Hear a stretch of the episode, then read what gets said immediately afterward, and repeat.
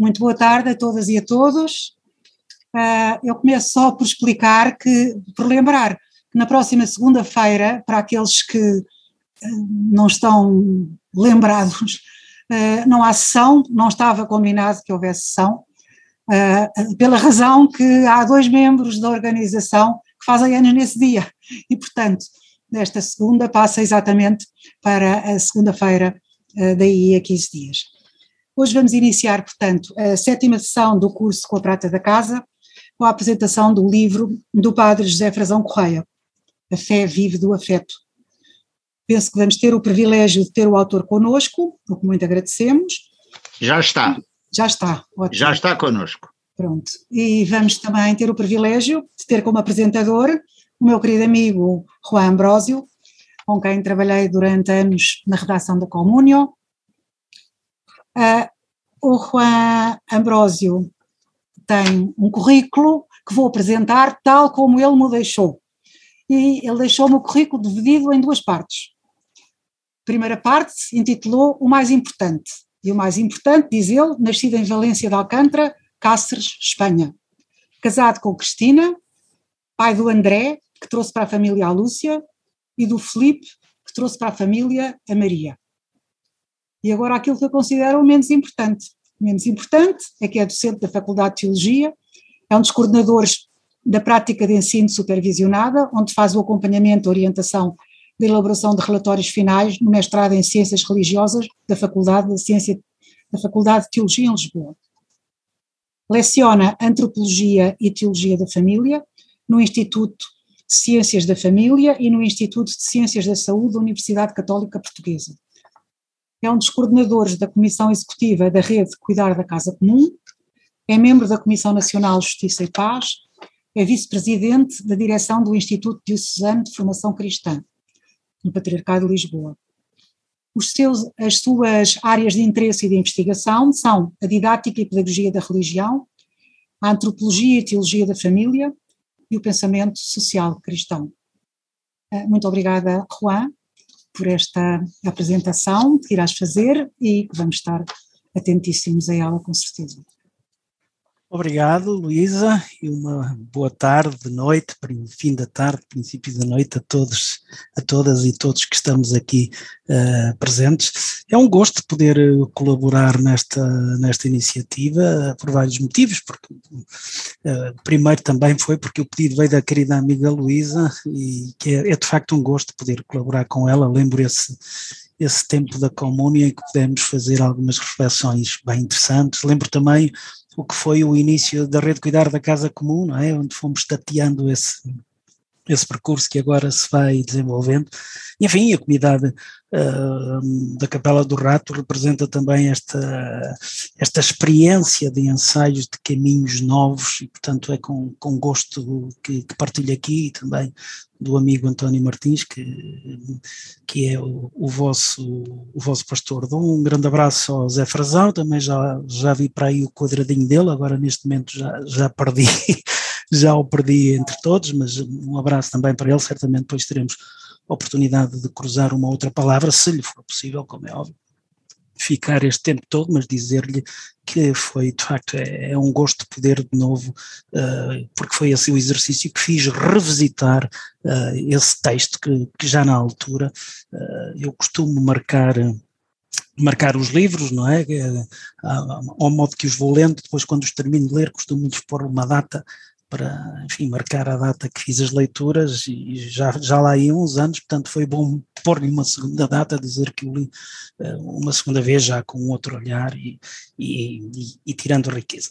Enfim, eu vou partilhar convosco um texto, aliás um pequenino PowerPoint que pode ajudar uh, a, a, seguirmos o que, o que queremos. Vamos ver se eu consigo fazer esta experiência que eu quero tentar aqui uma coisa que possa. Vamos ver. Ok, estamos aqui.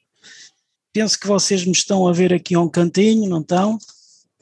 Sim, senhora, está ótimo. Ok, muito bem. Então, uh, tem aqui já a primeira, só o primeiro slide, e porque este primeiro slide, enfim, não há nada, nada de novo, recupero aquilo que é o vosso belíssimo cartaz, destaco o livro que aqui nos convoca hoje e proponho-vos este, este título para essa reflexão que vamos fazer e com este título uh, proponho-vos aquilo que é a minha perspectiva. O que eu vou partilhar convosco não é tanto uh, um estudo sobre o pensamento do José Frazão, não me atrevo a, a, a, tal, embora tenha acompanhe com algum interesse a reflexão que ele vai fazendo e tenha lido algumas coisas, se calhar até bastantes, do que ele vem, do que ele tem escrito e sempre com muito proveito, mas, mas não é nessa perspectiva que eu me vou colocar, vou-me colocar na perspectiva de notas de leitura.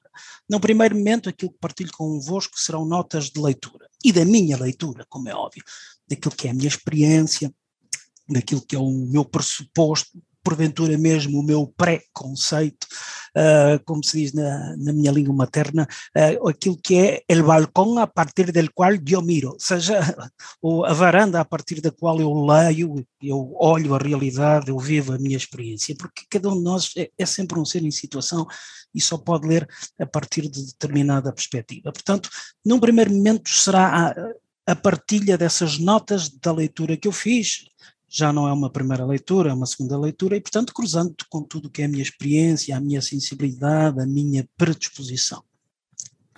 Mas num segundo momento este exercício quer também ser notas para uma leitura. E daí o, o parênteses que aí está, um bocado estranho no título que vos uh, proponho. E, e estas notas para uma leitura hum, são certamente notas para uma leitura vossa, para aqueles que porventura não tenham lido o texto, ou que já o tenham lido e que porventura o queiram revisitar. Uh, portanto, a partir uh, daquilo que é o impacto que ele teve em mim, poder porventura abrir-vos também outras possibilidades, ensaiar outros horizontes e, e, portanto, nesse sentido seria também notas para uma leitura vossa ou para uma releitura vossa, mas quer ser também notas para uma leitura, uma leitura da vida e da fé. Em primeiro lugar, da minha vida e da minha fé, e também, porque não, e porque não ousar dizer isto, da vossa vida e da vossa experiência de fé. E aí será simplesmente a sugestão de, de caminhos, de possibilidades que me proponho uh, fazer convosco. Portanto, isto só para enquadrar uh, o título e dizer o que me proponho fazer, para que as expectativas uh, não esperem outra coisa que eu não vou fazer e que, portanto, não vou fazer uh, a leitura da obra de Zé Frazão, não vou fazer, não vou fazer pontos com, com outros textos, embora elas depois possam parecer evidentes, não vou fazer também pontos diretas com outros autores, embora elas também vão aparecer e é inevitável que, que elas, enfim, povoam aquilo que é a minha reflexão e, portanto, não posso fugir a elas. Mas então, para enquadrar aquilo que, o que me proponho fazer convosco uh, nesta tarde, este princípio de noite, agradecendo uma vez mais o, o convite.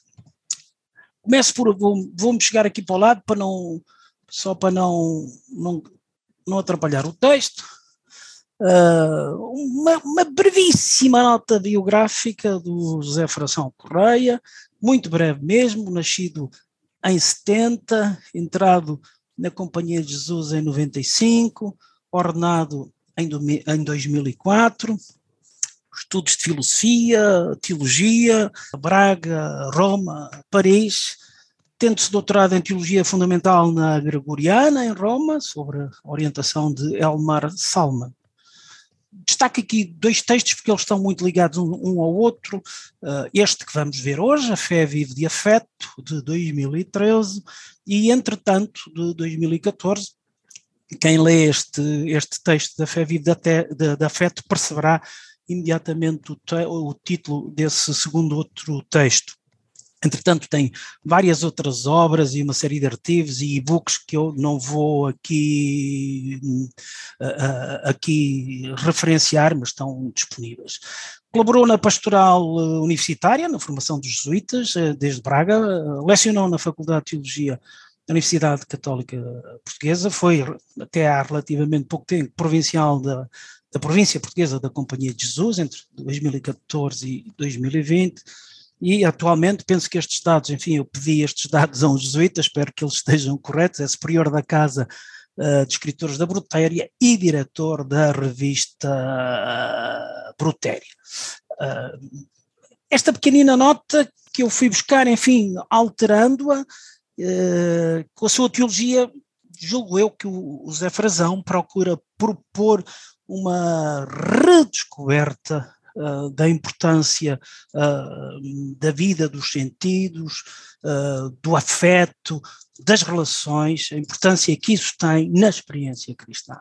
E como a experiência cristã não só pode ser lida a partir da revalorização ou da redescoberta para muitos será a mesma descoberta uh, destas realidades, como a, como a fé não pode ser uh, pensada, ou perde muito se for pensada fora deste contexto, deste horizonte vital, que é a própria vida, que são os sentidos com que essa vida é, é, é, é, coberta, é vivida, é experimentada, que são os afetos que tecem as nossas relações e que constituem o mais nuclear uh, da nossa vida. No fundo, tudo isto que tem que ser assumido, que tem que ser uh,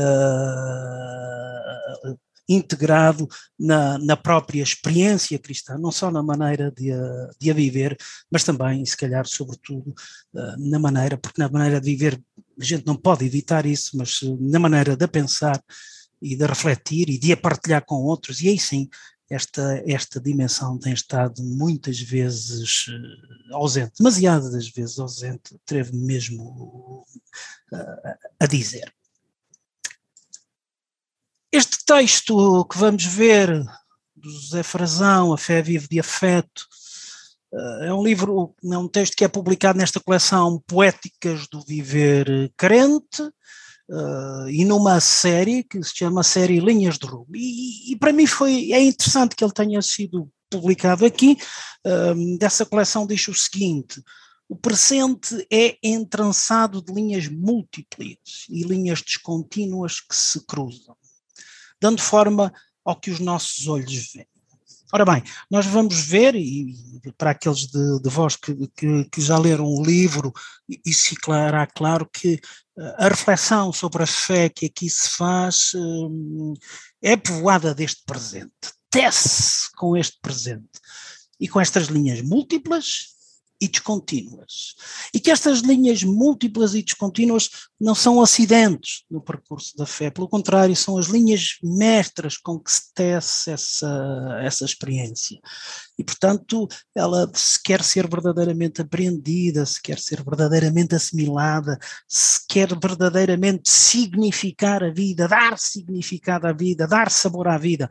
Uma expressão que o Zé Fração usa com, com com cuidado e acho eu de uma maneira muito eficaz. Não aparece tanto neste texto, mas aparece noutros, embora deste texto também se possa depreender isso. Se a fé quer dar sabor à vida e ela não pode fazer outra coisa que não seja dar sabor eh, à vida, então ela não pode fugir, não pode excluir, não pode ignorar, não pode fintar, não pode passar ao lado destas linhas múltiplas, destas linhas descontínuas que se cruzam e formam e tecem a nossa existência. E algumas dessas podem até já uh, apontar uh, profeticamente caminhos de sabedoria, ou seja, podem até profeticamente ousar ensaiar pistas de reflexão uh, novos horizontes que nos ajudem a ensaiar outros caminhos, outras experiências. E penso que, uh, neste contexto, se este é o objetivo da, da coleção, e é dito que é o objetivo da coleção, então este livro está no seu justo lugar, está na sua justa coleção, porque ele pretende ser isso, pretende propor-nos uh, propor-nos isso. O texto começa por um primeiro capítulo de abertura, onde, onde se nos diz isto. A fé é afeto, é só uma vez a fé. A gente emenda os slides 300 mil vezes e eles teimam sempre depois em aparecer com gralhas. Portanto, a fé é afeto, aparece aí duas vezes a fé, e, e li isto tantas vezes. Uh, e, e é muito interessante logo o que diz aqui. É afeto mas é, e esta talvez porventura não seja uma maneira a que nós estamos muito habituados a falar, mas que a mim me diz muito. É a feição de Deus por nós, é o afeto que Deus tem por nós, porque nós, em relação a Deus, utilizamos a categoria amor. E, e em relação a isso não temos qualquer tipo de problema. Deus ama-nos, aliás, estamos sempre a dizer isso não dizemos tantas vezes que esse amor é também um amor que é construído por afetos, afetos concretos, não é? E portanto esta afeição de Deus por nós, que é depois reconhecida e correspondida, e atenção a esta afirmação, reconhecida e correspondida, ou reconhecemos-nos reconhecidos, já lá vamos, pode ser digna de confiança. E é aqui que se vai jogar tudo, não é?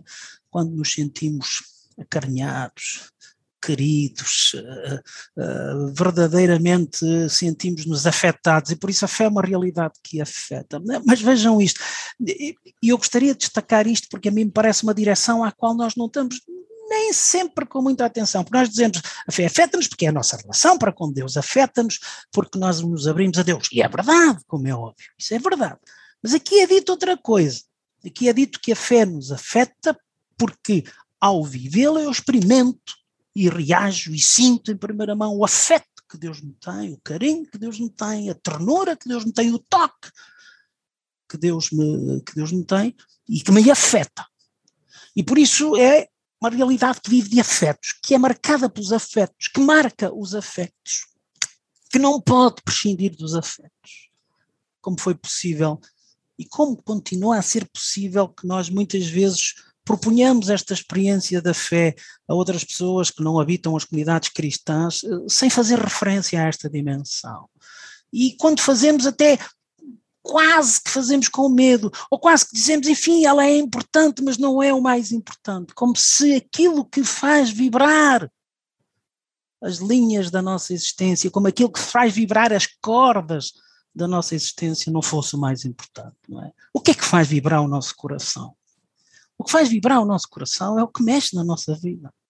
Se a fé não faz vibrar o nosso coração, se ela não toca, se ela não entra neste choque dos afetos, verdadeiramente pode ser uma coisa meramente racional, meramente descritiva, ou quase, ou tendencialmente mais racional, mais descritiva, mas que acaba por dar pouco sabor à vida, dar pouco significado à vida, torna-se cada vez mais incapaz de transformar essa vida. Portanto, a fé que vive de afeto, isto, vejam, e já vou, e este é um exercício que eu vou fazer, vou a partir de agora buscar textos do próprio autor, uh, fazendo uma coisa, como é óbvio, uh, se vocês quisessem saber o que o autor pensa do livro, teremos certamente a oportunidade, ele está, está aí e poderiam-lhe ter pedido isso. Ao pedirem-me a mim, eu vou recorrer às palavras dele, como é óbvio do texto, mas vou já fazê-las vibrar porventura de outra maneira porque é esse o grande, também a grande força e a grande riqueza dos livros.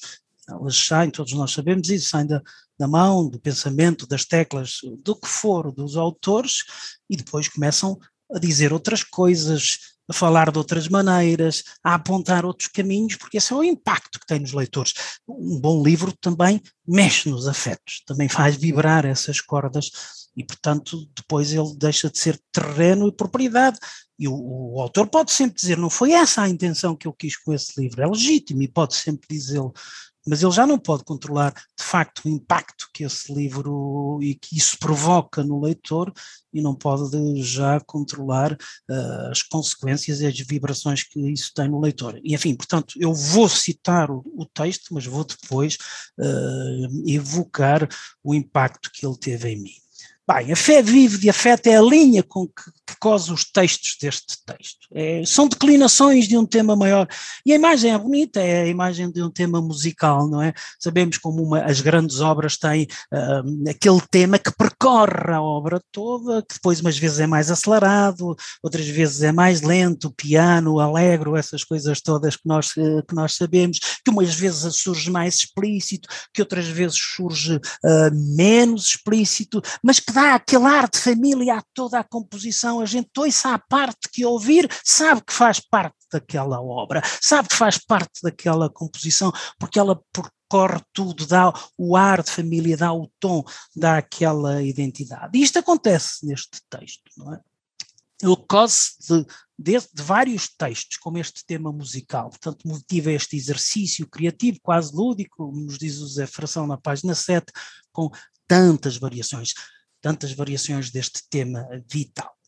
E sugere-nos o próprio autor que, como cada uma destas partes, e dá-nos esse aviso, nasceu em ocasiões diferentes, e o texto, no fim, uh, apresenta-nos no, no índice os, os, diversos momentos de gênese dos diversos capítulos onde eles se inspiraram, não é? São intervenções, são textos que o autor foi tendo em diversos contextos, que depois se reelaboraram para constituir eh, este, este, este livro, e na sua reelaboração este livro é um inédito, ainda que na sua origem esses textos não o sejam totalmente, mas depois foram reelaborados e o autor sugere-nos que eles podem ser ditos em conjunto, mas podem também ser lidos de forma autónoma, já que conservam esta fisionomia de solista intérprete de um tema comum e esse tema comum, de facto, percorre todos uh, os capítulos. Partilho com vós aquilo, convosco aquilo que chamei a partitura. A partitura é Uh, aquilo que, que, guia de facto este texto. Enfim, uh, ele está disponível, um primeiro capítulo quase a modo de epílogo, que é o motivo que, que está na origem uh, do texto, e depois ele vai, vai sendo declinado de diversas maneiras, onde estás, a graça e o, o custo da existência, a liberdade entre a ferida que a afeta e o afeto que a move, a fé que salva a vida nos afetos de Jesus, entre parênteses as páginas que compõem cada um deste, destas partes, como a vida dom frágil é a fé, dar corpo ao estilo de Jesus, a Deus Santíssimo exposto, depois um epílogo, reconhecer-se reconhecido na graça do encontro, e finalmente uma bibliografia extensa que mostra como uh, o texto, apesar de ser escrito uh, sem um grande aparato crítico, porque não é esse o objetivo, tem por trás a reflexão de quem conhece os teólogos, de quem acompanha a teologia contemporânea, de quem se preocupa muito uh, em tornar robusta a sua reflexão, indo para além dos textos que se lê, que estão aqui a inspirar, como é óbvio, porque o Zé Fração uh, tem um pensamento próprio e criativo que partilha connosco de uma maneira bela neste, neste texto, que, que, enfim, que eu aconselho vivamente que se leia. E por fim, um índice onde estas coisas uh, aparecem. Ok, isto é o que eu me proponho então fazer convosco. Uh, vou agora interromper a partilha para ensaiar aqui outra maneira de partilhar, para que não apareça tudo uh, de uma maneira.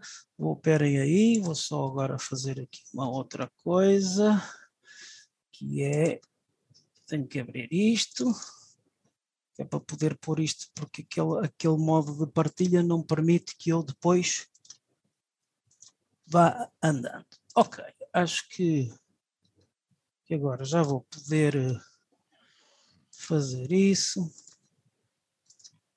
Ok, neste momento já devem estar a ver outra vez a partilha. Já está. Exatamente, muito bem. Então vamos agora percorrer uh, cada um dos, uh, uh, dos capítulos e a metodologia que utilizei, que vou utilizar e, e que vos proponho é os capítulos são muito ricos, eu, portanto, não os vou apresentar na sua totalidade. Vou, em quase todos eles, apresentar-vos duas ideias, aquilo que para mim foram as ideias mais impactantes, e partilho-as convosco, e a propósito dessas duas ideias, então, deixarei que elas uh, vibrem os meus afetos, que elas marquem os meus afetos, e partilho convosco o impacto que elas uh, tiveram a esse, a esse nível. E primeiro é que, esperem aí, tenho que tirar as vossas carinhas lá para cima, se não consigo tenho que pôr as vossas carinhas para cima para não, não apanhar aqui. Ok, muito bem. E a primeira começo por aqui, que vou buscar à página 11. Mas eis que neste jogo tenso de atração e distanciamento, uh, cito literalmente uh, o autor, uma voz grave se impõe. Interpela de novo pelo nome, trazendo-o de regresso ao próprio lugar. E, portanto, começamos aqui a apresentar a experiência da fé como um jogo de atração e distanciamento. Um jogo que umas vezes nos aproxima, que outros nos faz, enfim, distanciar, mas que nesse jogo há uma voz grave que se impõe, alguém nos convoca, alguém nos interpela, e atenção, interpela-nos pelo nome. Não se trata simplesmente, se ela quer ser vivida em toda a sua amplitude, de uma relação longínqua, de uma relação muito formal, mas uma voz que nos interpela pelo nome. E interpela pelo, pelo nome para fazer o quê? Para nos fazer regressar ao próprio lugar. E nesta relação, que é a fé, o que é que me é pedido? E aqui acho muito interessante. É-me pedido que seja eu. Só terei de ser o que sou. Nem mais, nem menos. E essa é uma das grandes experiências da relação da fé. E por isso eu estou convencido que às vezes essa relação é uma relação que provoca o tal distanciamento, porque quando vivida deste modo, faça Deus, eu não posso fingir ser aquilo que não sou. E muitas vezes, quando estou face a Ele, não podendo fingir ser aquilo que não sou, uh, isso provoca-me algum desconforto, porque há partes do meu ser com as quais eu não estou totalmente apaziguado, totalmente em paz, não é? Porque são partes da minha vida, da minha existência, uh, que eu tenho que trabalhar, que tenho que retrabalhar, que tenho que aprofundar. E aí, numa relação em, na qual eu sou o que sou, não posso fugir a elas.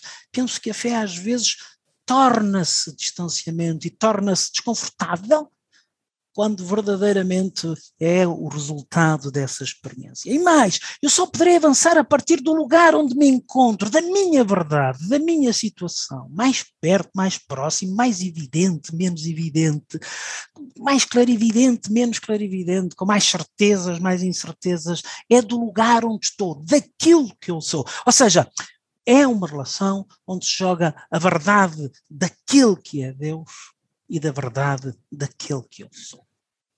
E só na verdade ela pode acontecer. Sempre que eu ensaio uh, maneiras de esconder essa verdade a mim mesma, a Deus não a posso esconder, mas a mim mesmo essa, essa relação da fé, essa relação pessoal sai afetada. E afetada no sentido de é menos verdadeira. Não é? E essa relação não é só a relação de mim com ele, aqui é evocada esta pergunta que é e onde está o teu irmão? Esta pergunta que é a pergunta genesíaca, eu pelo menos posso ler lá assim, não é? A pergunta que Deus faz a Caim, de onde está o teu irmão Abel?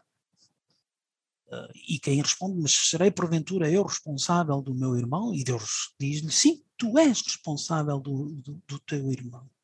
Ou seja, entra nesta relação de mim com Deus, e isto é muito importante, para, penso eu, para, para, nos ajudar a pensar o que é a fé, entre a relação que eu tenho com os outros. Dito de outro modo, e este é o horizonte que para mim se abriu e que me fez aqui pensar.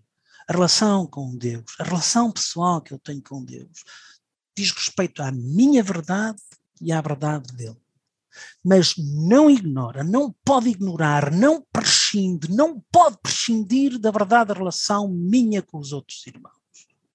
E, portanto, isto leva-me a evocar que eu tenho uma relação profunda com Deus, a quem eu amo, a quem eu estimo, enfim, o que quiserem, mas depois essa relação não, não é verificada, acreditada, uh, assumida como verdadeira na relação com os outros. Esta, esta ideia de que eu amo muito a Deus uh, e amo tanto a Deus que estou cada vez mais distanciado da humanidade e cada vez quero estar mais próximo dele, é uma ideia que a mim me faz muita impressão. Não é possível uma relação com Deus sem o cuidado dos outros, sem o cuidado dos irmãos, sem, sem, sem ter isso presente. Não é?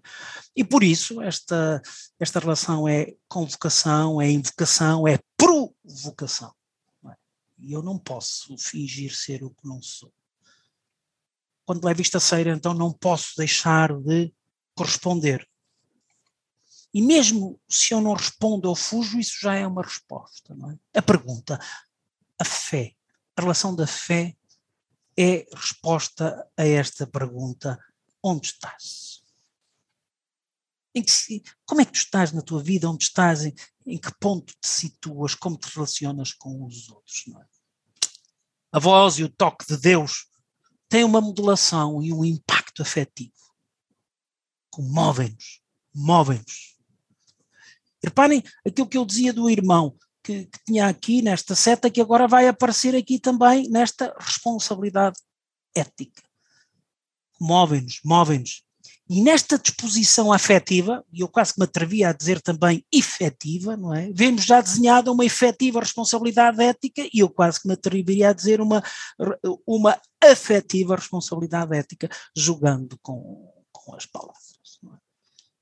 Este, esta interpelação de Deus que me lança sempre para uma responsabilidade ética, e hoje para mim isso é evidente, isso aparece-me claro no pontificado uh, de Francisco, não é? Uh, o cuidado do outro, este exercício do cuidado, categoria maior para entender o grande desafio que se levantam hoje, do meu ponto de vista, às comunidades uh, cristãs, aliás, à humanidade enquanto tal.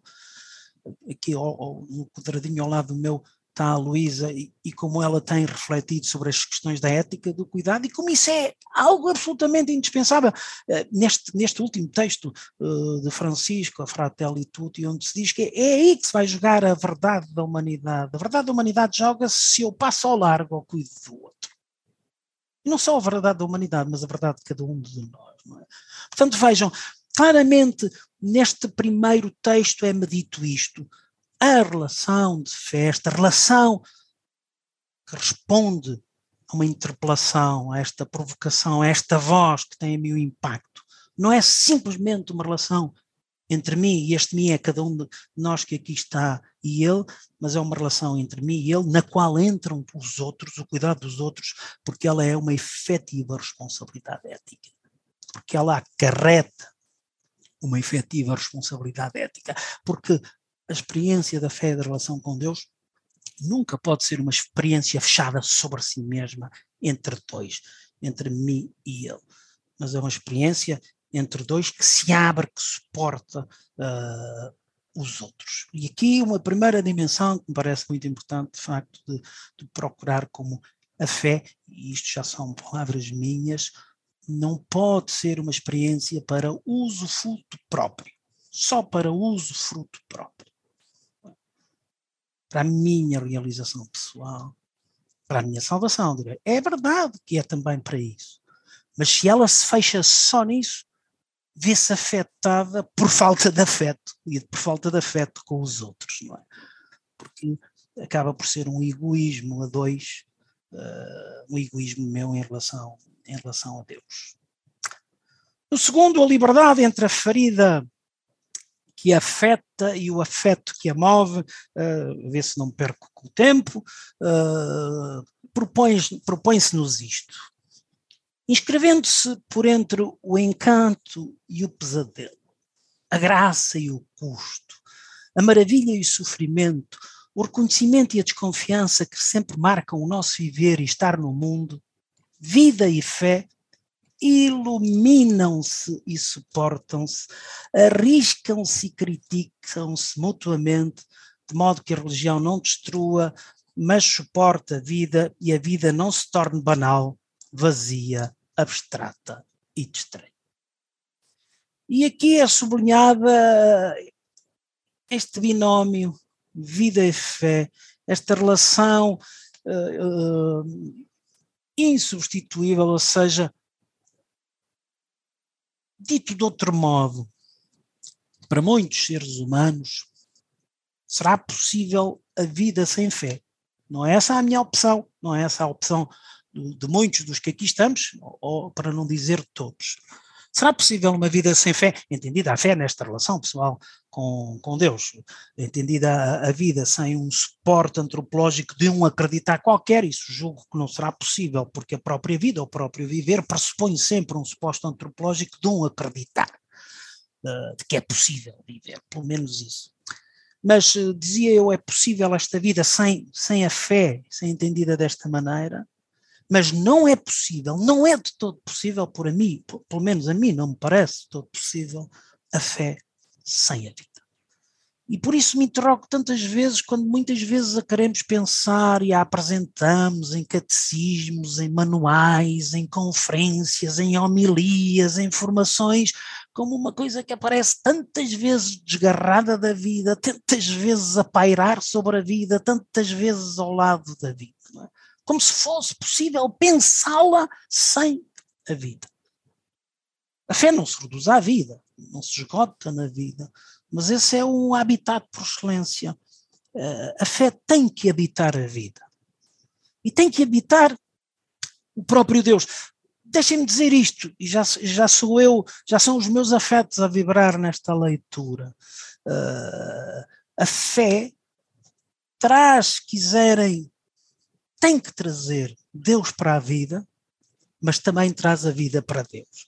Ou seja, uh, permite esta relação, esta ponte entre estas duas uh, dimensões da, da existência. Não é possível pensar-se a fé, não é possível, ainda menos vivê-la, sem ser neste uh, contexto vital que é a própria vida. E por isso se iluminam, por isso se suportam, por isso se arriscam, por isso se exigem uma ou outra, criticam-se no sentido de. Uh, a fé pode alargar a vida a novos horizontes. Tantas vezes a alarga. Mas a vida pode purificar a fé, ou seja, trazê-la, pô-la que ela tenha os pés no chão, os pés bem postos no chão da existência e não paire como uma coisa uh, extraterrestre. Exigem-se, e nesse sentido criticam-se uma a outra. A vida pode criticar a fé, pode torná-la, ajudá-la a ser mais madura, mais concreta. E, portanto, esta é uma experiência que me ajuda a entender que a experiência cristã, que a experiência da dimensão religiosa, uh, não seja algo banal, algo de abstrato, algo de distraído, distraído porque não se foca na própria existência. E isto é pressuposto por esta realidade, aquele que cria livremente põe diante de si um outro diferente de si, capaz por isso de lhe responder livremente. A liberdade do Criador desenha diante de si o espaço arriscado e fecundo da relação livre. Isto é para mim tão bonito e tão desafiante, porque muitas vezes nós não pensamos a fé assim, como verdadeiramente um jogo de liberdades, uma relação de liberdades. A do Criador e a minha. E a fé só é verdadeiramente possível neste espaço arriscado e fecundo da relação livre, em que cada um livremente, o que eu vou dizer porventura possa levantar muitas interrogações, em que cada um livremente interpela o outro e ajuda o outro a ver de maneira diferente. E digo que isto que eu, que eu estou a dizer pode levantar muitas interpelações, porque para muitos perguntarão como é que o ser humano pode ajudar Deus a pensar de maneira diferente, a ver de maneira diferente como é que o ser humano pode interpelar Deus. Ainda que seja com uma linguagem analógica, ainda que esteja nos limites daquilo que possa ser aceitável, eu arrisco-me a dizer que sim. Gosto de pensar naquela imagem uh, que a Sagrada Escritura nos conta, dizer vou arrasar aquela, aquela cidade, esta, e depois o diálogo com Deus. Olha, olha lá, ó oh Deus, e se houver lá 20 juntos na cidade, 20 justos na cidade, tu, tu destróis a cidade? Bem, se houver lá 20 justos, eu não destruo. Depois pensou melhor, bem, onde é que eu vou arranjar 20 justos nesta cidade? Oh, oh Deus, e se forem só 10? Ou seja, mais do que o caricato que eu estou a contar, quer dizer é que há aqui um diálogo um diálogo que afeta também Deus. Que, deixem-me dizer desta maneira, porventura já para além do que é o aceitável, que afeta Deus, que ajuda Deus a pensar de maneira diferente, como se ele não soubesse tudo e pensasse tudo, mas se calhar estas imagens deste tal Deus tão absoluto, se calhar também as devíamos pensar um bocadinho, algo já direi uh, um bocadinho à frente acerca disso, não é? Um Deus que me leva a sério e, portanto, que escuta os meus argumentos, que ouve os meus argumentos e que comigo, e comigo é cada um de nós, e que comigo, enquanto comunidade cristã, vai construindo os caminhos, vai ensaiando possibilidades, vai fazendo história. Não apesar de mim, não sem mim, mas comigo, levando-me a sério, escutando os meus argumentos Uh, e, portanto, este espaço arricado e fecundo da relação livre, uh, esta, esta liberdade que é uma peça essencial para pensarmos a fé. A fé que salva a vida no afeto de Jesus começa-nos agora a introduzir naquele que é para nós o testemunho da fé. Vejam isto: o Verbo fez carne. Quando se diz neste gesto visceral da palavra divina se fazer corpo real? Quando se dá neste ato do Filho Eterno se dizer na singularidade de uma biografia humana? Atenção a isto. A revelação de Deus alcança o seu expoente máximo na singularidade de uma biografia humana. O que quer dizer que esta biografia humana faz parte essencial deste processo. A dele, Jesus, a nossa. Não pode haver esta experiência, esta experiência não pode acontecer fora da singularidade, da singularidade de cada uma das nossas biografias humanas. Uma vez mais, a chamada a atenção para meter a, a vida nisto, a vida concreta nisto. E o texto continua, vejam, o que Deus diz de si e de nós na carne do Verbo não é separável de modo efetivo como se nos dá na história de Jesus. O conteúdo da sua revelação não é dissociável da forma de um corpo, do estilo de uma vida. Reparem, enfim, não quero aqui cometer o erro de fazer leituras uh, que não levam em conta o tempo uh, e o enquadramento em que algumas propostas foram feitas, mas em todo o caso não, não podemos deixar de nos interrogar, como ainda paira em muitas propostas de experiência cristã, um olhar desconfiado para o corpo, um olhar desconfiado para a vida, um olhar desconfiado para o concreto do mundo. Do mundo e do corpo, pensam muitos, talvez em demasia, estes muitos, do mundo e do corpo, dizia eu, não pode vir coisa boa. E isto ainda vai pululando o nosso imaginário. Isto ainda vai marcando o imaginário de muitas comunidades cristãs. Isto ainda é um lastro que pesa na nossa reflexão. Ainda, e como que temos ainda que fazer quase que um esforço para pensar que talvez não seja assim. Mais de que esta experiência não pode acontecer na ausência do corpo. Esta experiência é corpórea. Aliás, nem podia ser de outra maneira. O mais nuclear da experiência cristã, para mim, é a encarnação, ou seja, é a assunção de uma corporeidade concreta. E, portanto, quer dizer que a verdade do cristianismo se joga aí. E por isso não nos pode deixar de interrogar muitas vezes essa corporeidade quase que tenha sido expulsa da proposta do cristão. Aquele que é o cristianismo mais puro, e enfim, estou a dizer isto de uma maneira porventura pouco correta, aquele que é o cristianismo mais puro é aquele que foge do mundo e evita o corpo. Aquele que não é marcado pelo mundo e não é muito marcado pelo corpo. Como é possível? Como é possível dizer isto e afirmar isto e partilhar isto se quando a gente olha para o mais nuclear da experiência cristã, o que encontramos é uma experiência corpórea, corporal, de assumir um corpo, de se viver num corpo. E, portanto, a fé tem que se sentir afetada e tem que afetar esta experiência corporal. Tem que ser esta marca de vida. Não é possível dissociar a revelação desta, desta experiência. E aquilo que Deus diz, dilo assim também, a partir de uma vida humana. Tinha um professor meu, uh, de Cristologia, uh, Olegário da Cardedal, um professor de Salamanca, uh, que dizia que o paradoxo do cristianismo é que para chegar a Deus tínhamos que passar pelo humano. que para chegar a fazer a experiência profunda do mistério de Deus, tem, tínhamos que estar totalmente imersos no humano.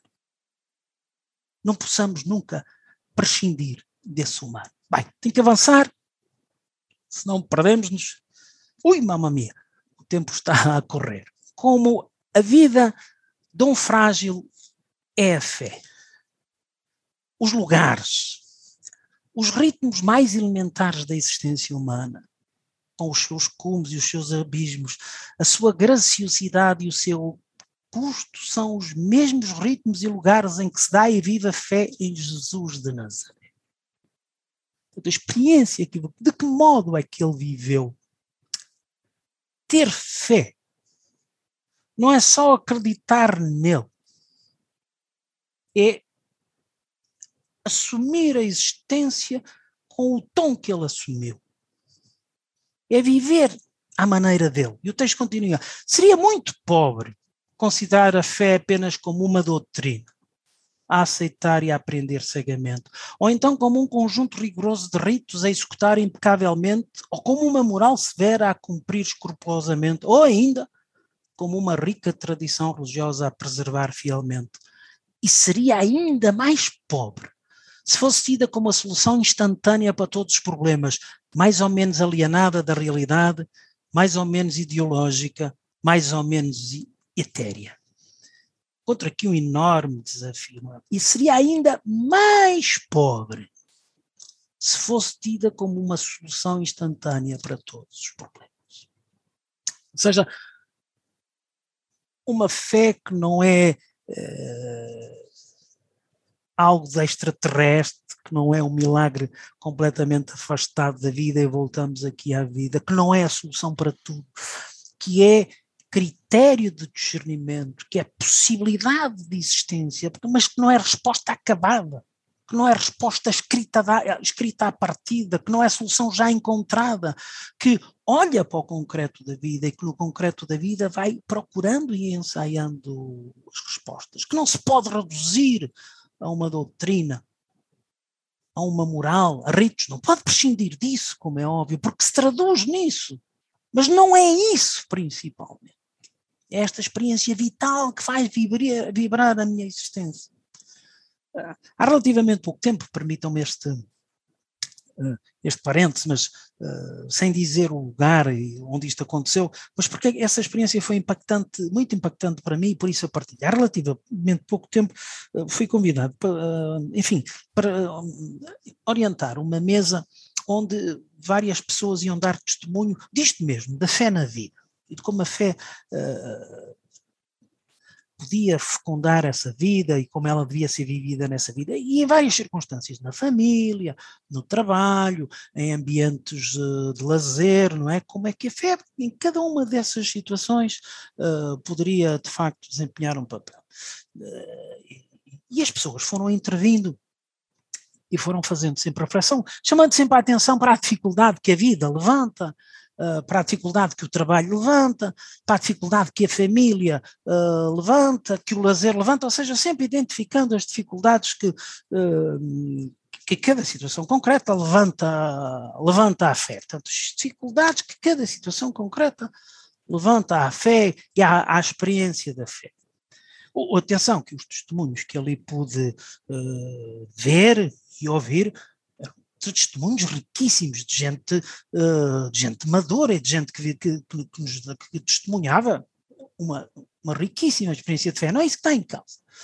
Mas eu depois, à maneira de provocação, uh, quando fui provocar a ronda final para as pessoas falarem, uh, notei uma nota e destaquei uma nota que nestas intervenções todas me foram, se foi tornando evidente, quer dizer, as pessoas foram destacando as dificuldades que cada uma das situações levantava à fé. E, e eu desafio-os a pensar nisto. Isto a fé é muito interessante. O problema da fé é a vida, porque a vida atrapalha a fé. Se não fosse o emprego, se não fosse a família, Uh, se não fosse a situação nos tempos, se não fosse a vida concreta, a fé era muito mais fácil de se viver. Ora, quando a gente cai na conta disto, de que a vida atrapalha a fé, ou que a vida pode ser algo que atrapalha a fé, Se a gente cai na conta disto, ou quando cai na conta disto, qualquer coisa não faz sentido. Porque a vida não é para atrapalhar a fé, é o sítio onde ela pode acontecer. A fé está ali para potenciar a vida, fecundar a vida, para que ela possa vibrar. E, portanto, a fé vive da vida e alimenta a vida. Quando a gente entra nestas dicotomias, ou a apresenta como algo, essas respostas já completamente fechadas, já completamente ditadas à partida, sem ver o concreto, é porque há aqui um, um fosso, aqui uma dicotomia, aqui uma separação evidente entre uma realidade e a outra. Não pode ser. A fé não é aquela certeza que nos faz, eu já sei as respostas todas, eu acredito nisto, isto vai acontecer. Não, é trabalhosa. É trabalhosa. Abre-me outras possibilidades. Abre-me outros horizontes. Permite-me ver de outra maneira. Porventura, permite descobrir outras soluções que sem ela eu não descobriria. Mas não me dá a resposta à partida, de um modo automático. Essa resposta tem que ser construída e construída na relação com este quem acredita e na relação com os outros que juntamente com, comigo acreditam, porque a fé declina-se sempre na primeira pessoa do plural e na primeira pessoa do singular. Ela tem que ter este corpo ao estilo de Jesus. Faça a mudança radical. A vida cotidiana deixou de encontrar na fé cristã a força e a forma de uma existência que valha a pena. Por outro lado, a fé sente a dificuldade crescente em ter voz no capítulo para dar razões da sua esperança com sensibilidade e sensatez nos lugares em que a vida acontece, nas relações que tece, nas práticas comunitárias que gera. Lembro-me num episódio quando alguém, eh, enfim, numa das aulas eh, onde eu estava, alguém fazendo uma leitura da realidade dizia esta realidade expulsou a fé, as pessoas expulsaram a fé da vida. É? E alguém, um dos alunos lá estava, disse de uma maneira com muita piada que eu achei tão certeira e tão ajustada àquela situação. Se calhar estas, estas pessoas expulsaram a fé da vida, porque muitas vezes a fé que, lhe foi que lhes foi proposta expulsou a vida.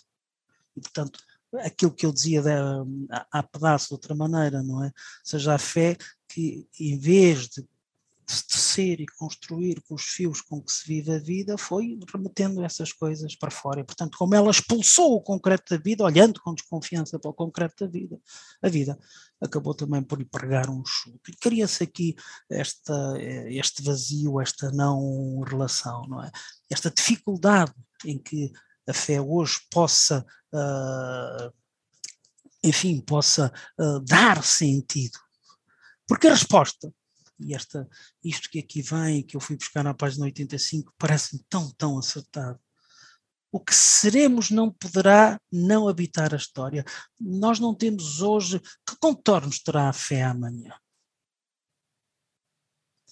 Facilmente dizíamos, não, não podem ser outros contornos que não foram os que sempre ela teve esta resposta não satisfaz. É óbvio que tem que ter aqueles contornos que a identificam com a fé a fé de sempre em Jesus Cristo. Mas esta fé de sempre em Jesus Cristo é uma fé sempre diferente, porque a fé em Jesus Cristo não pode não habitar a história. E não pode não habitar a história que hoje vivemos, a história de hoje, a que hoje vivemos.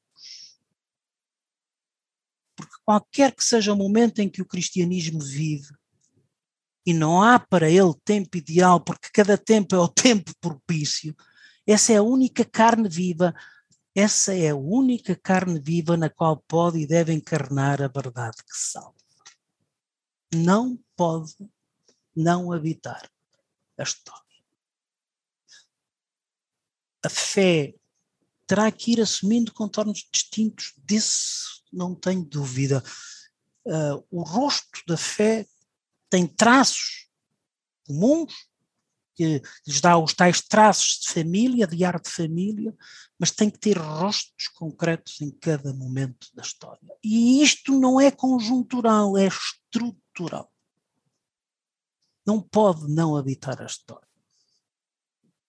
Não pode não acontecer no concreto da existência, esse concreto corpóreo que já falámos. Uma vez mais. E por isso ela tem que vibrar com a vida concreta cada tempo é o tempo propício. E uma vez mais, isto tem a ver com o nuclear da, da experiência cristã, que é a encarnação. E estamos a acabar um último um, último capítulo, chamemos-lhe assim, é um texto, a maneira como está formulado, eu hum, interpreto-a de vários modos. Enfim, esta, este é um texto, porventura, um bocadinho mais, mais difícil de, de, de entrarmos nele.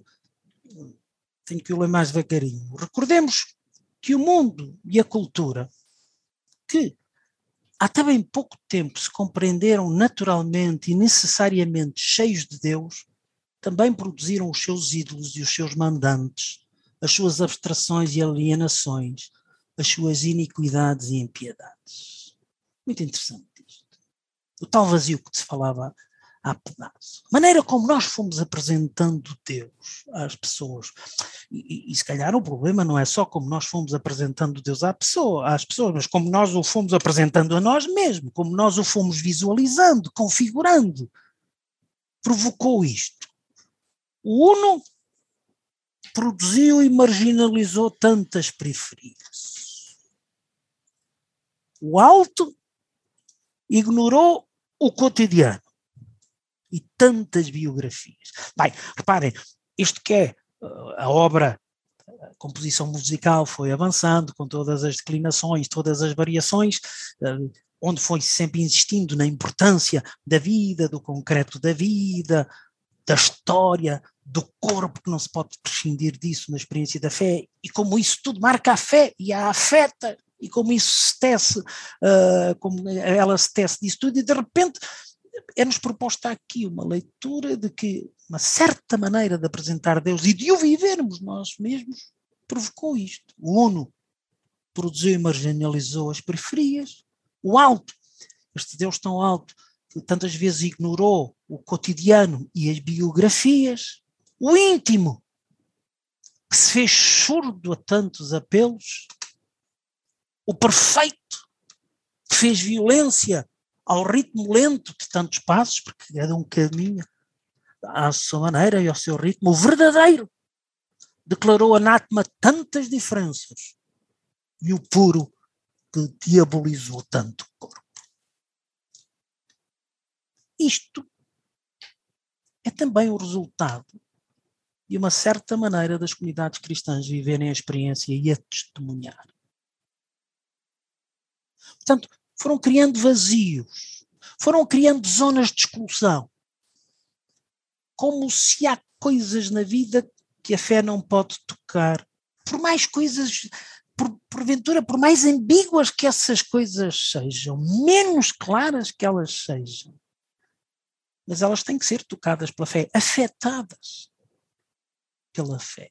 Ou então elas verdadeiramente nunca poderão ser uh, redimidas, nunca poderão ser salvas, sem ter medo de utilizar essa, essa expressão. Mas não, uma certa maneira de apresentarmos Deus, de o vivermos, de o imaginarmos, de o visualizarmos às outras pessoas na experiência cristã das nossas comunidades, foi criando zonas de exclusão.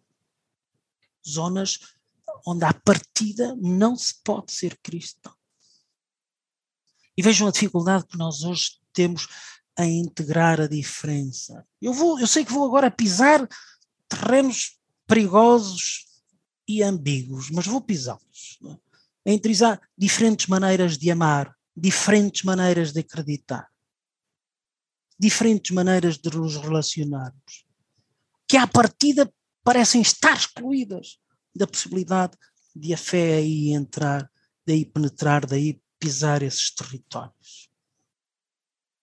Se somos assim, já não podemos ser cristãos. Se somos cristãos, já não podemos ser assim. Enfim, esta expressão, se somos cristãos, já não podemos ser assim, talvez faça algum sentido, porque a gente depois tem que transformar a vida. Eu não, eu não, eu, eu não ignoro isso. O que eu me pergunto é se há zonas de exclusão da existência, porque a fé é o momento em que estamos, o sítio em que estamos, a verdade que sou. Depois eu posso movimentar-me para outros sítios e posso ir aprofundando e reconstruindo a verdade. Ok. Mas há zonas de exclusão à partida. Há zonas que ela não pode habitar, que ela não pode tocar, que ela não pode afetar. Foram-se criando vazios e tornando essas zonas de exclusão.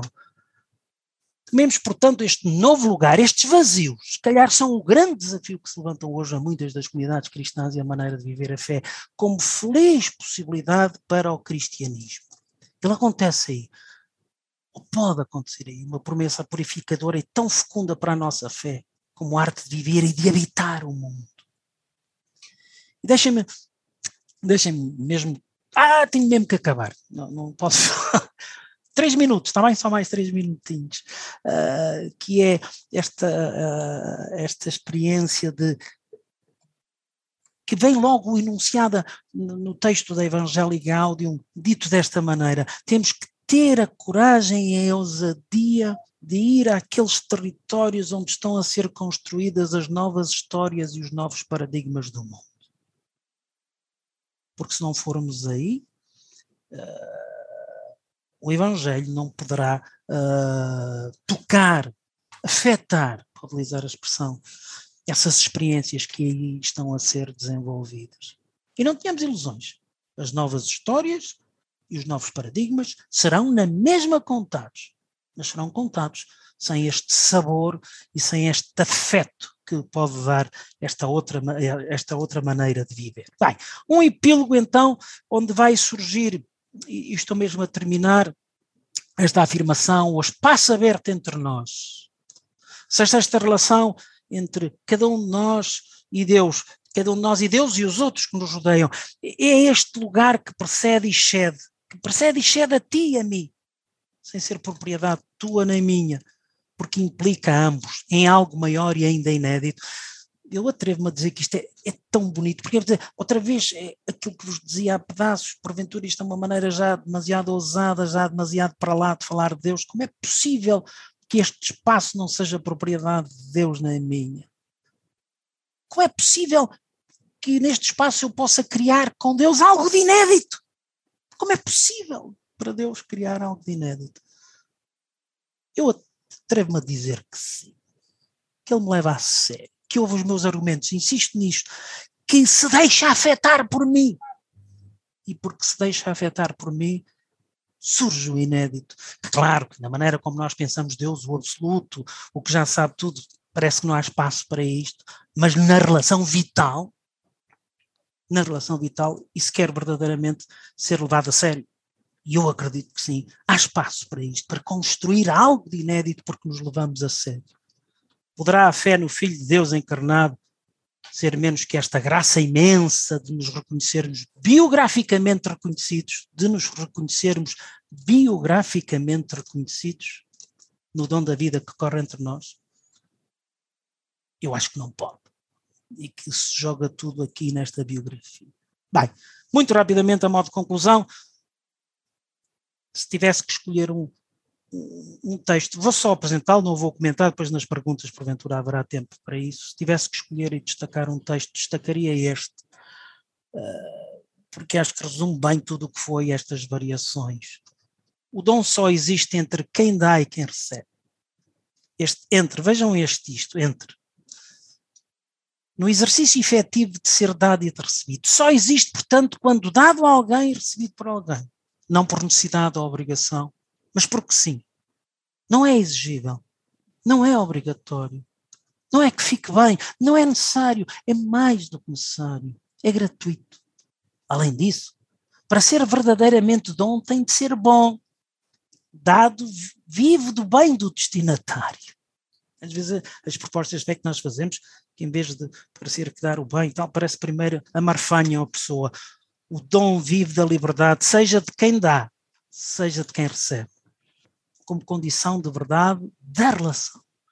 Portanto, o dom é uma prática livre e mais do que necessária de um feliz reconhecimento recíproco, em que cada um de nós reconhece a Deus e em que Deus nos reconhece a nós. Penso então que este exercício que o Zé Fazão nos propõe e partilha connosco nos ajuda, porque ele faz isso e ajuda-nos depois a fazer isto, a pensar a existência e a viver a vida a partir do afeto da fé. Mas nos ajuda também a pensar a, a fé e a viver o encontro com Deus a partir do afeto da vida. Exigem-se ambos. Pedem-se ambos. Nesta experiência, e isto é um refrão que passa por todo o texto, desta experiência de me reconhecer reconhecido de descobrir-me a mim mesmo como reconhecido, como amado, como querido, como desejado por Deus. E nesta experiência de ser entretanto, ou seja, de que a fé é uma experiência de entre, não é só minha, não é só de Deus, é entre nós, não é, ele não é só o dono disto, também me pertence, eu não sou só o dono disto, também lhe pertence. E entre os dois criamos algo de inédito, novas possibilidades, que é também entre nós, entretanto entre tantas coisas. Muito obrigado pela vossa atenção, pelo silêncio com que ouviram, sem interrupção. Espero que tenha sido um, um silêncio atento e interessado, que eu possa ter eh, provocado uh, a leitura deste texto, que bem vale a pena. Muito obrigada, Juan, por esta tua apresentação tão esclarecedora e tão criativa também. Uh, eu, obviamente, tinha lido o livro, mas depois das janelas que abriste, eu vou relê-lo outra vez, atendendo a todos estes tópicos uh, que nos deixaste. Uh, eu acho que está cá o Padre ah, José Frazão. O Padre José Frazão então, está e tem o microfone aberto. Pronto, e então acho que também devíamos, se calhar antes das perguntas ou com as perguntas, mas beneficiar da sua presença e claro. da palavra também, e é. peço-lhe já desculpa do meu atrevimento. Dar-lhe a palavra para que ele também seja ouvido relativamente à sua própria obra, não é? Muito bem, então muito obrigado, boa noite. Um, às oito e meia tenho mesmo que sair, uh, enfim, por um compromisso comunitário, mas portanto podem continuar a conversa se, se o tema alimentar.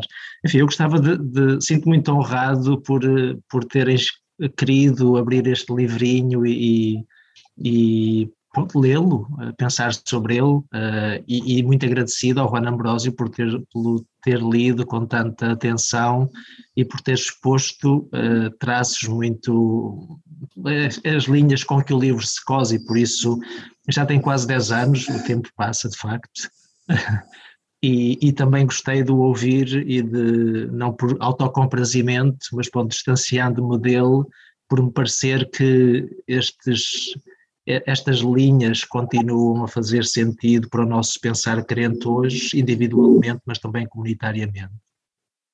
Obviamente também me sinto assim um bocadinho envergonhado, enfim, o livro é feito para ser lido à partida, mas pronto, quando vemos outros ler alguma coisa nossa, parece que é uma espécie de pudor, por isso também estava a sentir quase um bocadinho de, de vergonha de, do que estava de, de, ver estas páginas abertas por tantos leitores. Um, o assunto continua, que continua a ser muito vital, uh, será sempre vital, porque a fé e a vida, bom, é isso, a vida é, é o que somos, e a fé é um traço, uh, é um traço, uh, é uma linha sem a qual a vida não se cose. Claro, pode ter uma expressão religiosa ou não, mas a fé eh, não é menos do que a confiança elementar da vida. É? O problema, creio, o nosso problema, muitas vezes, como crentes individualmente, mas também comunitários, é que nós não conseguimos ou não sabemos, ou nós próprios estamos aquém desta, desta consciência de que a fé em Jesus Cristo não é menos do que, do que uma modelação, uma nomeação da confiança elementar da vida. É? enfim, poderíamos continuar a conversa, mas por que vir ao afeto?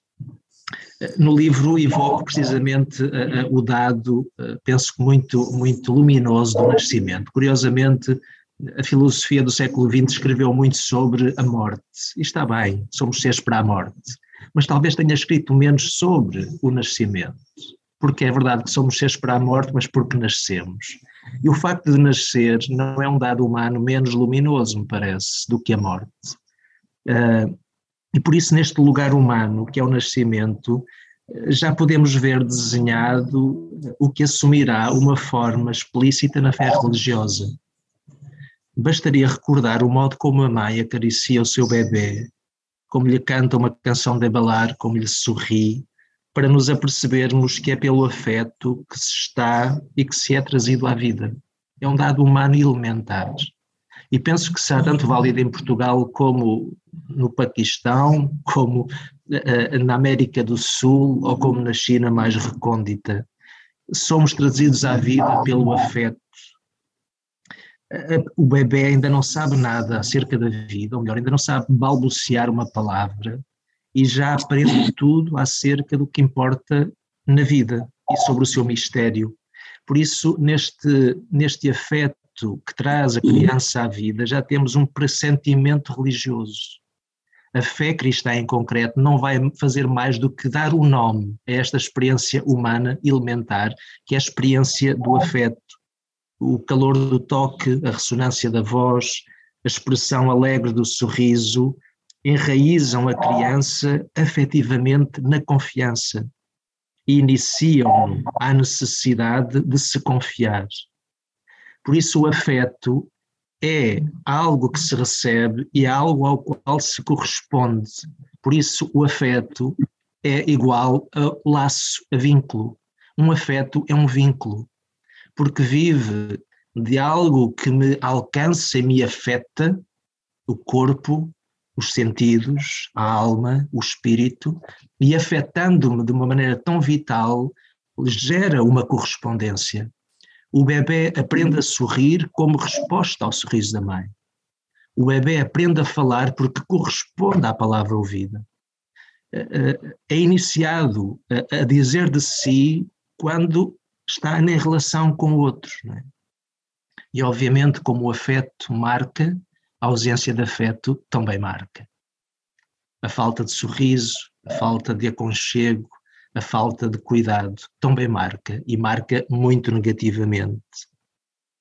Por isso, a fé é este sentimento forte e persistente que liga pela confiança reconhecida e retribuída. Ora, a fé no Deus de Jesus de Nazaré parece que não se compreende sem este humus vital nos uh, acomuna a todos. Creio que o problema é um problema cultural, é um problema também circunstancial. O problema cultural é que a modernidade nos ensinou a que a razão é uma coisa e o afeto é outra. Uma coisa é saber, outra coisa é sentir. E, no entanto, se nós pensarmos um bocadinho, percebemos que todo este discurso não faz qualquer sentido, pelo menos humanamente. Isto é, o nosso saber, o saber do bebê é um saber que, que, que, que é um sentir, antes de ser, eh, antes de ser matizado, ou racionalizado, ou articulado, é, é, é um sentir. Ou melhor, o bebê sentindo sabe. É porque sente que sabe. E, portanto, esta divisão artificial de conteúdo, de, de inteligência e de sentimento, ou de sentir, não faz qualquer sentido. Curiosamente, o último livro de António Damasio tem como título Sentir e Saber. Tenho aqui à frente da minha. Com método científico, uma pessoa completamente longe, enfim, do nosso horizonte de compreensão das coisas, curiosamente diz que a coisa mais elementar na formação da consciência é um sentir que faz saber. Ou um, um saber que é sentir. Ora, a nossa experiência de fé podia ser dita exatamente com este título: Sentir e Saber.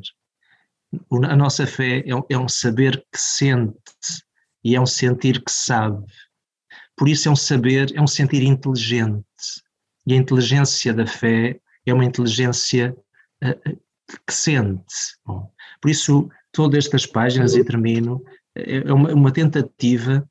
Às vezes dizem que, que, as coisas são difíceis ou que não é nada claro, ou não é nada claro, não, não diz isso, dizem que é difícil, talvez, mas também para ir ao McDonald's eh, pode-se ir de vez em quando. Às vezes precisamos de uma posta mirandesa que ajude um bocadinho a, a saborear a carne, obviamente agora também, não, enfim, não, não é a coisa que está mais na moda, precisamos de outros alimentos.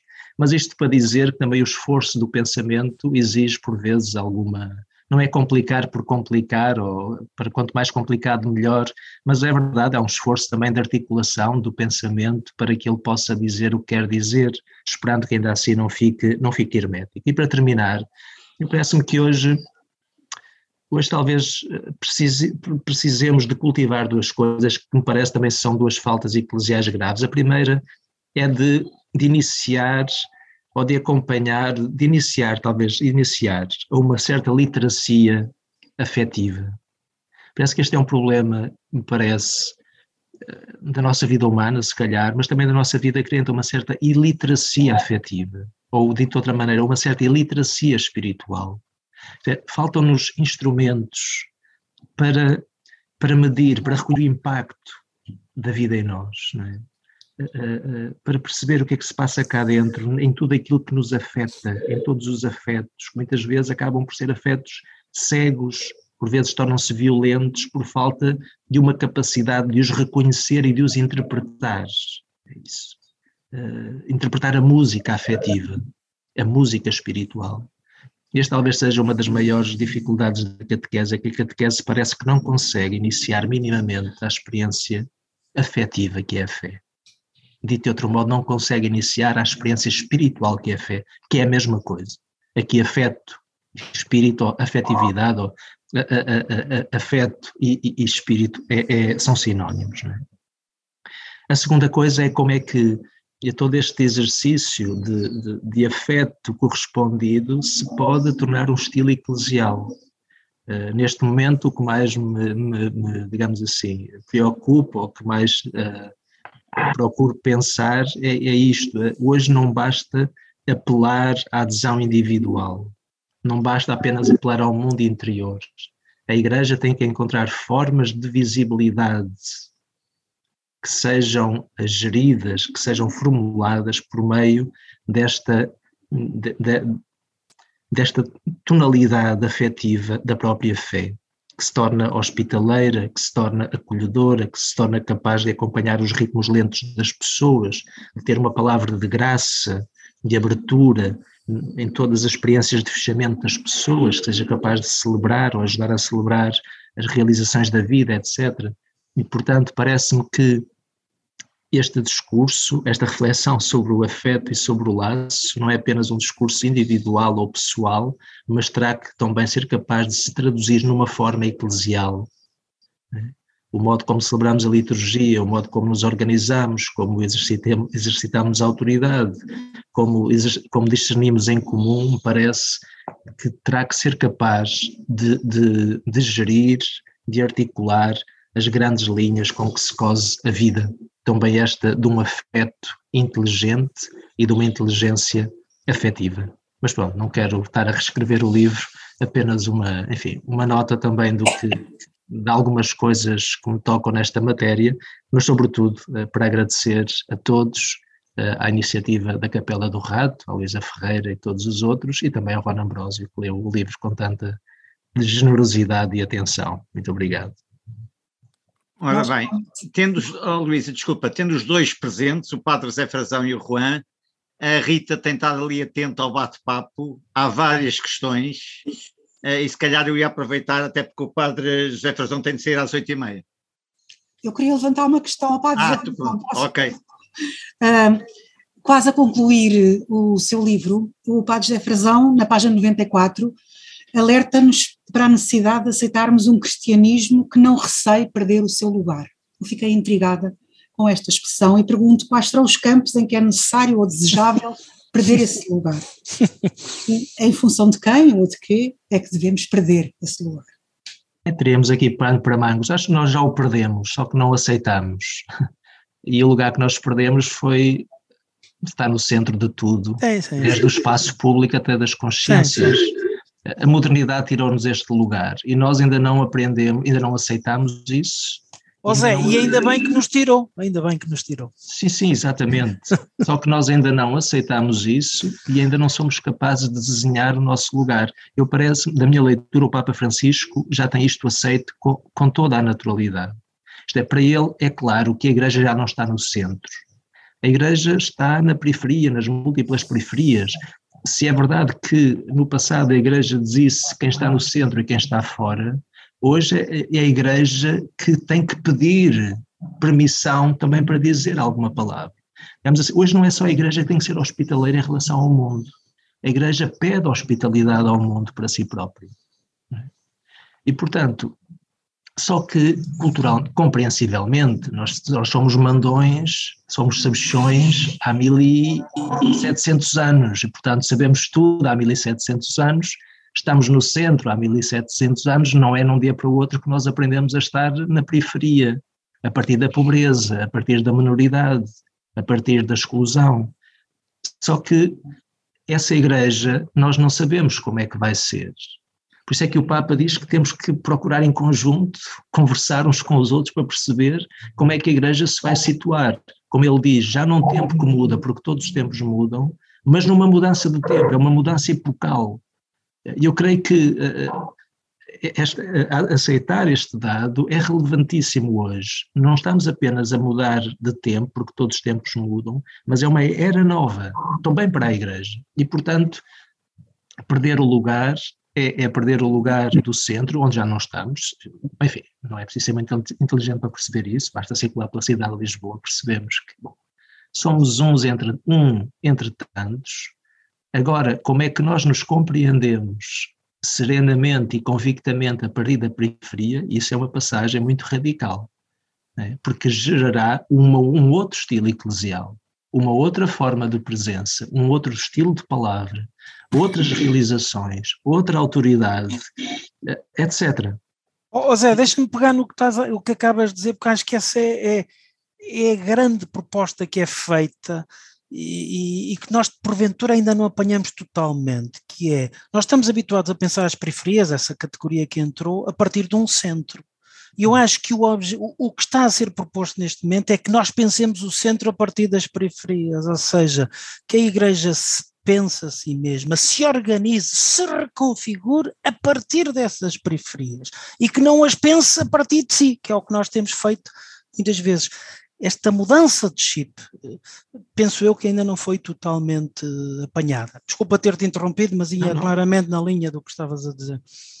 Não, é, é, é, é isso. Agora, dizer isto é arriscado. Nós não sabemos. Eh, não sabemos, e, e a minoridade, a exclusão, a não, a não, consideração é uma experiência humana espiritual muito dolorosa e muito difícil. É? E, portanto, habitar conscientemente, livremente, eu diria, com o Papa Francisco, na alegria, o lugar da minoridade, da exclusão, uh, é um exercício exigente. Uh, mas, mais uma vez, para pegar na, na, na parte final, é entre Exato. entre nós, entre tantos, entre tantas palavras diferentes, entre tantas diferenças, algumas difíceis de compreender e de aceitar, mas na pluralidade, no mundo cada vez mais plural, é, é entre nós que o Espírito Santo dirá algo uh, uh, implica, que resulta das palavras trocadas, digamos assim. Curiosamente, o entre é o lugar de fecundidade do próprio Deus, ao qual nós chamamos Espírito. Portanto, Sim. o Espírito é o entre do Pai Sim. e do Filho. Sim. E, portanto, será neste entre, que é um espaço aberto a percorrer pela palavra de uns e de outros, pelo, pela escuta de uns e de outros, que, que haveremos de, de, encontrar ou de ir encontrando esta forma eclesial, este modo de habitar um lugar que já não se determina pelo centro, mas que se determina por múltiplas pertenças, múltiplas linguagens, múltiplas palavras, e, portanto, como diria, como, enfim, penso que, uh, interpretando o que Juan Ambrosio aqui dizia, curiosamente aquilo que nos parecia ser uma, uma, uma perda, uma agressividade, tornou-se um lugar de bênção. Na realidade, seremos mais evangélicos se, se habitarmos e edificarmos a igreja a partir não do centro, mas talvez do extremo, do lugar de minoridade, etc. E eu penso sinceramente que, que até esta esta nossa posição de não sabermos tudo ou de não pensarmos que sabemos tudo é que será a possibilidade de ensaiarmos o tal inédito, esse entretanto, não é? e, e essas possibilidades novas que muitas vezes não vemos porque à partida já sabemos tudo. E é preciso essa experiência de, do não, enfim, de, de, não ser o centro para poder ensaiar essa, essa novidade que nos é pedida neste momento. Então, Há aqui perguntas, mas eu não sei se há tempo, já são quase oito e meia. A Luísa decide. Avança com uma pergunta e às oito e meia acabamos, que é realmente o nosso, o nosso timing. Então a primeira que vem aqui é a seguinte: A tradição eclesial opõe o espírito salvador à carne pecadora, hum. o Deus omnipotente a quem devemos obediência e não diálogo. Assim fomos educados, infelizmente. Como comenta isto? Eu não me atreveria a dizer que é a tradição eclesial, eu diria uma certa leitura da tradição eclesial, ou uma maneira de apresentar a tradição eclesial, e essa sim, que muitas vezes porventura se torna dominante ou quer assim apresentar-se, fez, fez esse, esse exercício. E é verdade, e esse é um exercício uh, dramático, esta, esta separação. Não é possível essa separação. Experimentem separar isso na existência de cada um de nós aqui e qual seria o resultado? O fim. Não é possível. A vida não é possível com essa separação. E se a vida não é possível com essa separação, porque a vida é exatamente o contrário a essa separação, a fé não é possível com essa separação. Uh, e quando nós a e quando nós ensaiamos, e quando nós porventura a propusemos assim, ela foi correndo o risco de se tornar uma coisa abstrata, cada vez mais irrelevante, cada vez mais do símbolo, do, do âmbito do dizer e do proclamar, mas, mas não capaz de marcar a vida. Há uma expressão que, que o Zé costuma utilizar, não aparece neste texto, mas aparece noutros eh, que eu, que eu li, que é a fé tem que saber ao que dá sabor à vida. Uh, não pode ser algo que, não, que não, não transforme essa vida, que não lhe dá sabor. E esta imagem é para mim poderosa por uma razão muito simples, que é, é um bocadinho isto, uh, é o apurar o sabor, se quiserem a fé apura o sabor, daquela imagem que nós utilizamos do condimentar, muitas vezes nós podemos comer uh, comida sem sal e comida sem condimentos, podemos perfeitamente comer isso. Porventura não terá um sabor tão apurado. Comer os condimentos sem a comida é capaz de provocar um desarranjo total na, uh, nos intestinos e nas barrigas, não é? E muitas vezes é isso que nós fazemos, quer dizer, apresentamos e, e, damos a comer a fé como condimento sem, sem a vida. E outra-me a dizer que quanto melhor for a, a, peça de carne que o, que o Zé Frazão falava a pedaço, o tal, o tal bife, não é? Quanto melhor for isso, mais a fé pode ainda trabalhar em cima disso e apurar mais o sabor. Portanto, em vez de dizer de prescindirmos da vida, a fé será tanto mais efetiva e, e o falar assim já é um falar dicotómico, mas para nos entendermos, quanto melhor for a vida, quanto mais for assumida a vida, quanto mais mais a vivermos a sério, mais a fé pode ainda ser fecunda e abrir lá novos horizontes e a novas possibilidades. Onde ela de todo não funciona, onde ela de todo não serve, parece-me parece é fora da vida, porque esse é o seu habitat essencial, uh, sem o qual ela não pode subsistir. Muito obrigada. Luísa, encerra, se fizeres favor.